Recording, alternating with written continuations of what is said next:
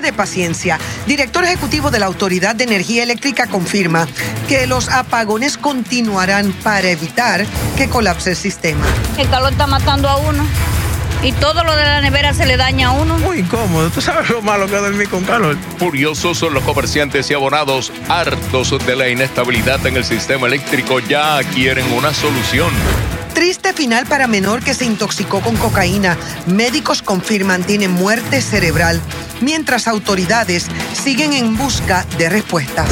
¿Cómo un maestro puede tener paciencia y calma cuando vemos que los estudiantes, el tiempo sigue corriendo y ellos se tienen que graduar. Sin equipo no pueden poner en práctica sus conocimientos.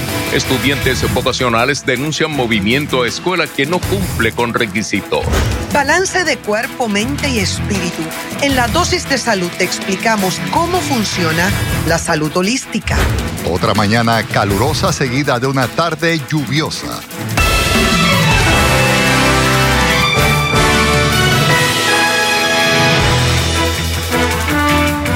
Buenas tardes, bienvenidos a Telenoticias. Los apagones van a continuar, admitió hoy el director ejecutivo de Energía Eléctrica, quien además detalló los problemas en las centrales de Aguirre y Palo Seco, que mantiene a miles de abonados sin servicio de energía. Bueno, y lejos de resolver el problema de los apagones, el Ejecutivo reconoció que no van a tener generación suficiente para atender la demanda, al menos hasta el miércoles, cuando proyectan entre en servicio la central de Aguirre. Hemos preparado cobertura en equipo que iniciamos con Maribel Meléndez Fontana.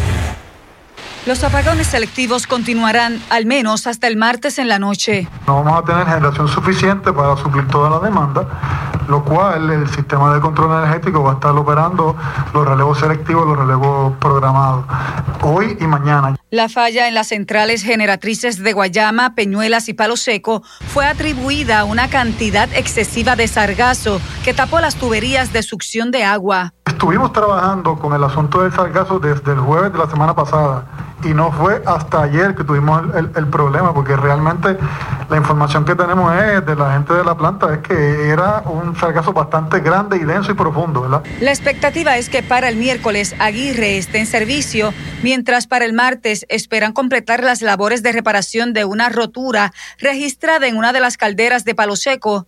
Ríos Mera reconoció que el sistema de generación está al borde del colapso, lo que a su vez afecta el sistema de transmisión operado por Luma. Por ello, los constantes relevos de carga y apagones que dejan a miles de abonados sin el servicio eléctrico. No es un secreto, ¿verdad? Que tenemos, estamos pasando por esta situación, tenemos una limitación de generación. Sin embargo, ellos se encargan de mantener el, el sistema saludable. O sea que va a seguir habiendo interrupciones para evitar que colapse. Entendí. Eso es lo, la, la, medida, la, primera medida que se toma para evitar que colapse el sistema, pues se, se, se releva carga. Lautier insiste en que se trata de una crisis energética creada por la gerencia de la Autoridad de Energía Eléctrica. ¿Dejarés? Sin lugar a dudas sin duda para, para, crear crisis, para que el pueblo de Puerto Rico continúe con esta situación de molestia hacia el servicio energético que se brinda en Puerto Rico. Pero los problemas de generación a los que hace referencia Paredes parece contrastar con la información que ofreció ante la legislatura y que pudiera tener como consecuencia un referido por alegado perjurio ante el Departamento de Justicia. Yo lo dije bajo juramento y lo puedo volver a repetir, yo no tengo ningún problema. Nosotros estamos trabajando, dándole mantenimiento que las plantas requieren según manufactureros, los mantenimientos ambientales, tenemos el presupuesto. Negó algún tipo de negligencia con el mantenimiento de las plantas. Aquí no hay ninguna negligencia de ninguna parte que estamos trabajando en esta autoridad. Para Telenoticias, Maribel Meléndez Fontán. Amigos, a esta hora 258.875 abonados están sin servicio de energía eléctrica en las regiones de Arecibo, Caguas, Bayamón, Carolina, Mayagüez, Y San Juan. Bueno, y aquí tenemos una imagen de satélite de la central de Aguirre, que ubica muy cerca de la costa de Salinas, donde comenzaron los problemas ayer con la salida de una de sus dos unidades por el problema del sargazo. Hoy José Esteves visitó la planta y sus alrededores para ver cómo transcurren los trabajos de recuperación y nos preparó el siguiente reportaje. Así se veía temprano esta mañana el área de la villa pesquera de Aguirre, contigua a la central termoeléctrica. A corta distancia, personal de la autoridad trabajaba en la remoción del sargazo que ocasionó la salida de la unidad 1, dejando sin servicio a unos 140 mil abonados ayer. Nosotros tenemos que levantar esa parrilla, son tres parrillas, o sea, bastantes pies, y la, sacamos y la acostamos en el piso y a mano, a rastrillo y pala, se limpia el salgazo. Se limpia el salgazo. ¿Qué sucede? Que mucho cuando tú levantas este salgazo, el otro pasa a través de otro cedazo. Esta tarde pudimos observar el oleaje había cargado el sargazo hacia el oeste y el área de la central estaba despejada con unos flotadores para prevenir se repitiera un incidente similar. José Ortiz trabajó por 31 años en esa planta y nos dice en el pasado han vivido experiencias de mucha más contaminación con el sargazo sin que las unidades salieran de servicio. Porque lo que afecta es el vacío de la, turbina. Y cuando la turbina pierde vacío, pierde carga la máquina. Y afecta a la máquina, quita vida a la máquina. Para el liderato de la UTIER en el área sur, todo obedece a la falta de mantenimiento como parte de un plan orquestado para privatizar también la fase de generación. Eh, lamentablemente le he dicho, pues mira, trae, trae la gente que movilizaron de la Autoridad de Energía Eléctrica, tráemelos para acá, lléname Costa Azul y Aguije porque los necesitamos para poner estas máquinas al día.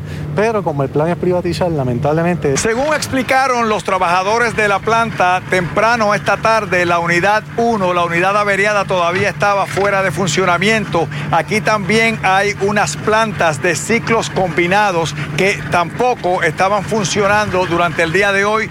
Lo único que estaba en operaciones era la unidad 2 con una capacidad máxima de 450 megavatios.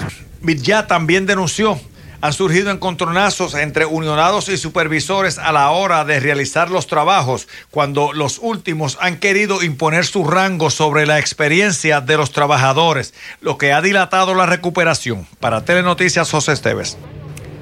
Amigas y amigos, no es la primera vez que se le adjudica algún acto de la naturaleza o hasta a un animal el asunto de los apagones. Si recuerdan, en el 2008 surgió el escándalo por los llamados animalitos alojados en los contadores, lo que le costó el puesto al entonces director de la agencia, Jorge Rodríguez.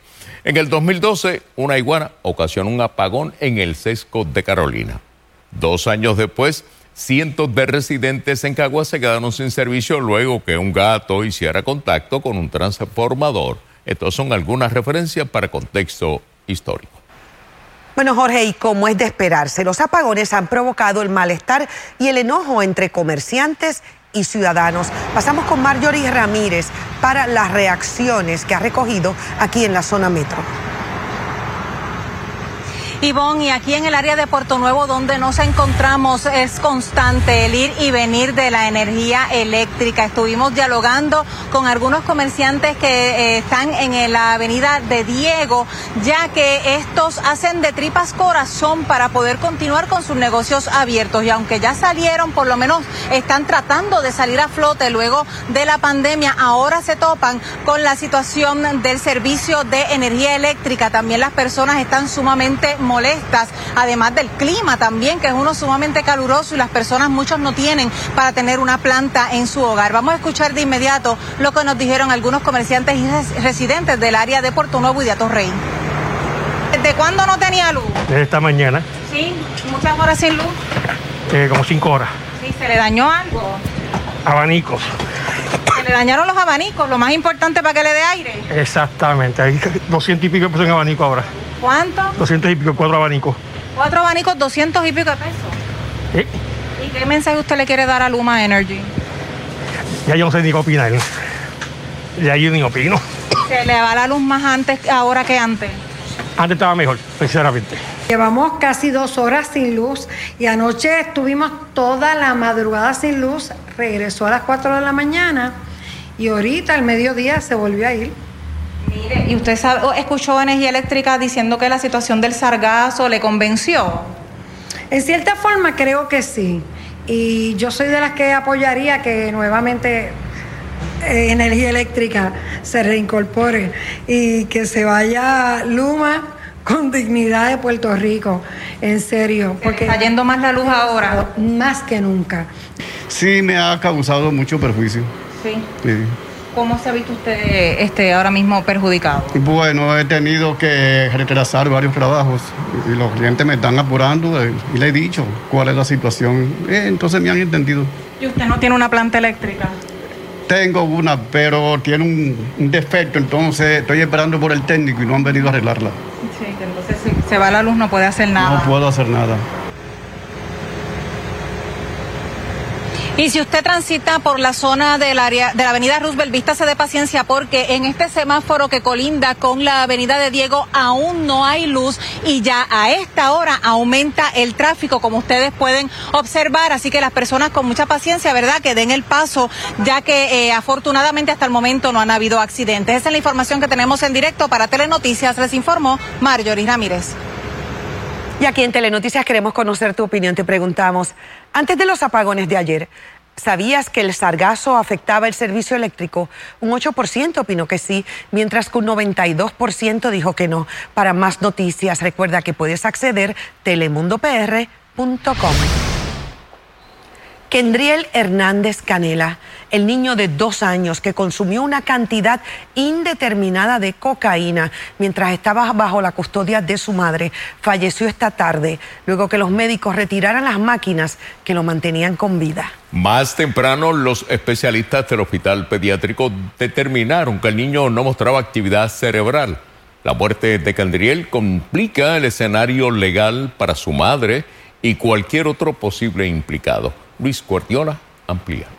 Las pruebas neurológicas realizadas a Kendriel Hernández Canela comenzaron el jueves, tan pronto el niño de dos años llegó al hospital pediátrico del centro médico. Concluyendo hoy las mismas por los especialistas, eh, pues eh, certificando la muerte cerebral del niño. La muerte cerebral fue diagnosticada inicialmente ayer. Según las pruebas toxicológicas, el hijo menor de Perla Canela England, de 25 años, ingirió cocaína el miércoles pasado. Pese a los tratamientos ¿verdad? que se le suministraron por protocolo, nunca hubo un avance en su estado de salud.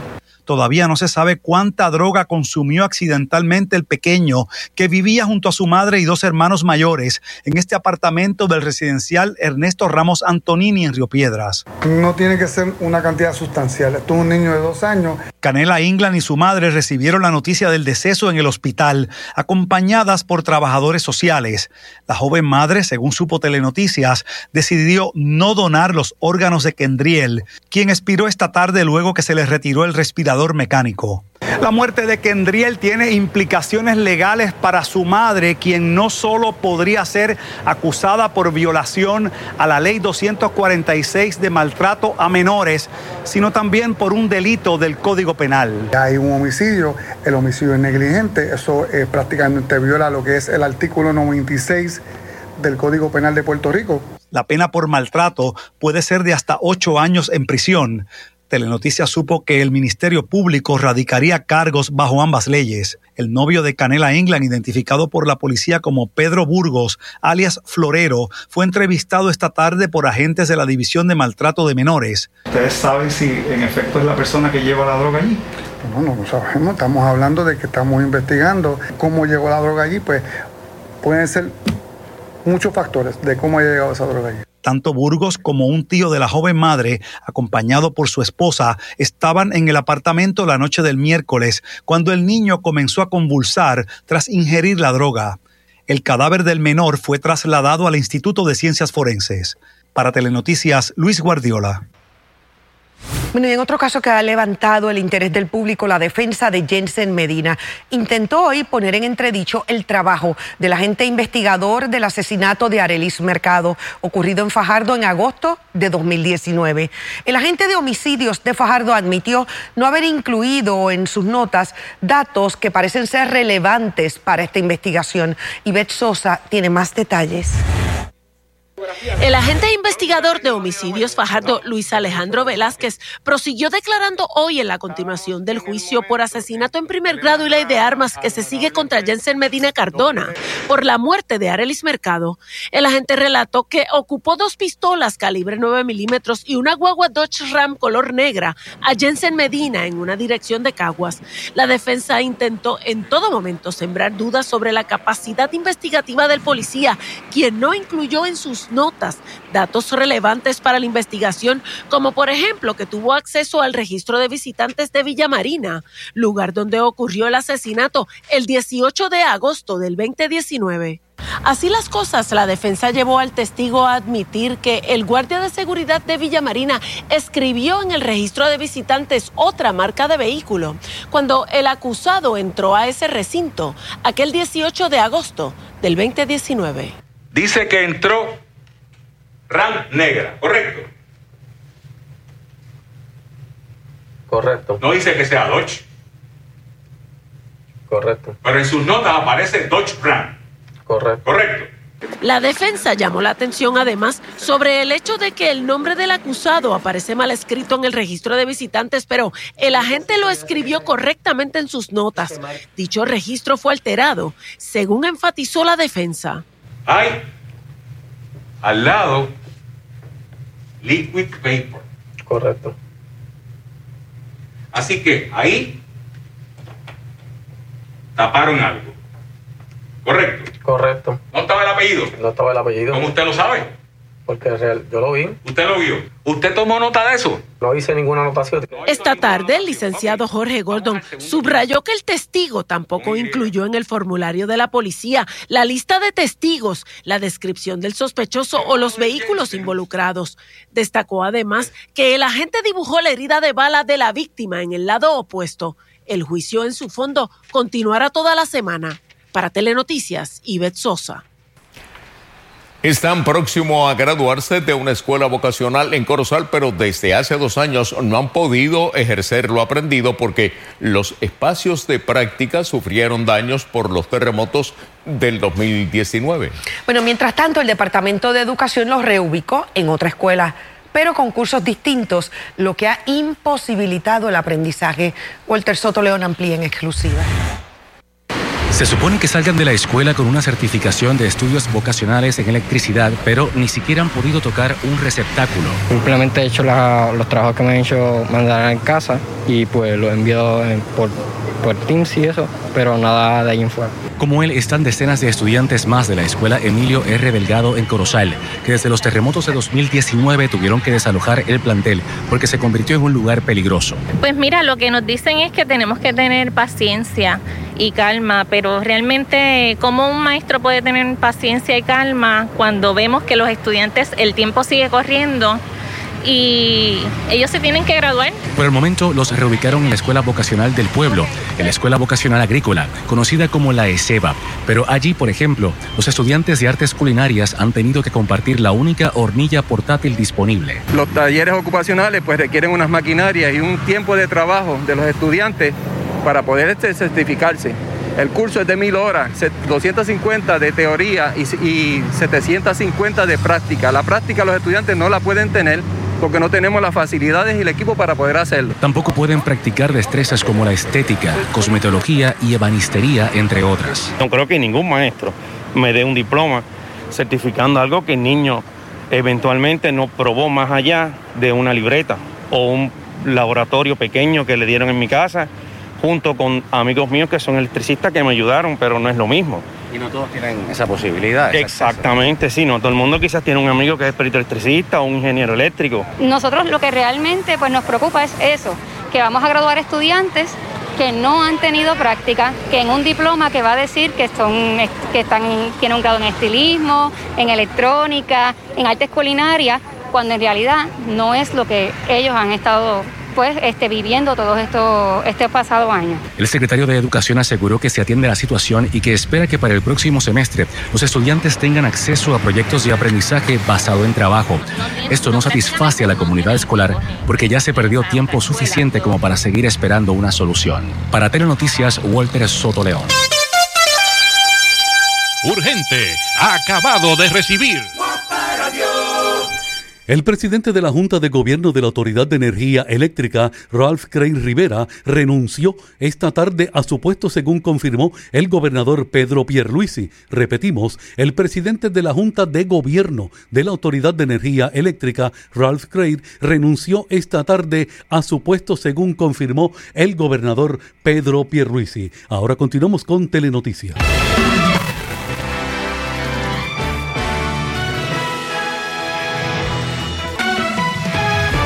Domingo Emanuel, recomendó la designación de un fiscal especial independiente contra el alcalde de Mayagüez, José Guillermo Rodríguez, por posible malversación de fondos públicos y violación a la ley de ética gubernamental. Justicia también recomendó un FEI contra la gerente de finanzas municipal, Yajaira M. Valentín Andrades. El informe de la investigación de justicia concluyó que el alcalde y la gerente autorizaron el uso de fondos del Centro de Trauma de Mayagüez para transacciones de inversión fuera de la isla en actuación contraria a la ley, al mandato legislativo y provocando la pérdida de fondos públicos.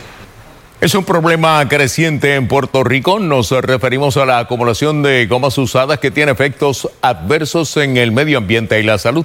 Como nos informa Silvia Gómez, mientras más pobre es la calidad de las gomas usadas que entran a Puerto Rico, más rápidamente son descartadas, agravando el problema de disposición de neumáticos. En Puerto Rico se disponen 18 mil gomas usadas diariamente. ¿Necesita Puerto Rico una ley de estándares de seguridad de gomas y neumáticos? Hay muchas gomas usadas que están entrando a Puerto Rico que su vida útil es muy corta y eso nos genera un problema al momento de la disposición. Porque si la vida útil de una goma nueva, vamos a decir, son de 3, 4 años, estas van a tener que cambiarse cada tres meses. La Comisión de Gobierno evalúa el proyecto del Senado 352, cuyo propósito es lograr que solo entren gomas usadas de calidad a Puerto Rico, gomas que tengan un 432 avos de pulgada de espesor. Que los centros de inspección tengan que medir el gauge de la goma. Número dos, se está discutiendo para que la policía de Puerto Rico tenga jurisdicción como en otros estados, que un oficial de la policía pueda parar, corroborar la calidad de la goma. Y número tres, algo bien importante, que el Departamento de Hacienda, la responsabilidad que, que tiene con la entrada de furgones de gomas usadas en Puerto Rico, pueda evaluar ese gauge de esa goma. En Puerto Rico hay 167 importadores de neumáticos usados y según el Departamento de Hacienda, el 40% de ellos tiene su licencia vencida. El proyecto es anticonstitucional porque hay un caso del 98 que se llama Justar International contra Manuel Díaz Saldaña y no o sea, afecta contra la cláusula de comercio, porque ellos quieren ponerle más restricciones que las que hay en Estados Unidos. El Centro Unido de Detallistas también se opone al proyecto, alegando que discrimina contra los vendedores de neumáticos usados. Una alternativa podría ser pavimentar carreteras con gomas usadas. En Puerto Rico solo se han hecho pruebas mezclando asfalto líquido con gomas trituradas en un pequeño tramo de la PR10 y un pequeño tramo de la PR184. En términos de, del desempeño a agrietarse, pues dieron súper bien, o sea que dieron eh, más que satisfactorio, un comportamiento excelente. Para Telenoticias, Silvia Gómez.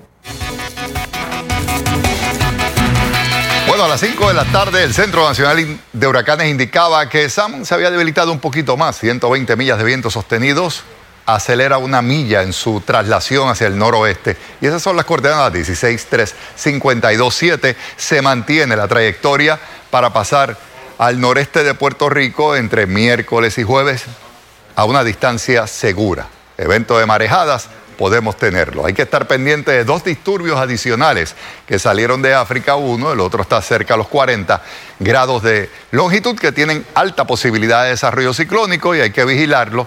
Queda temporada, hay que estar bien pendiente a ver qué ocurre.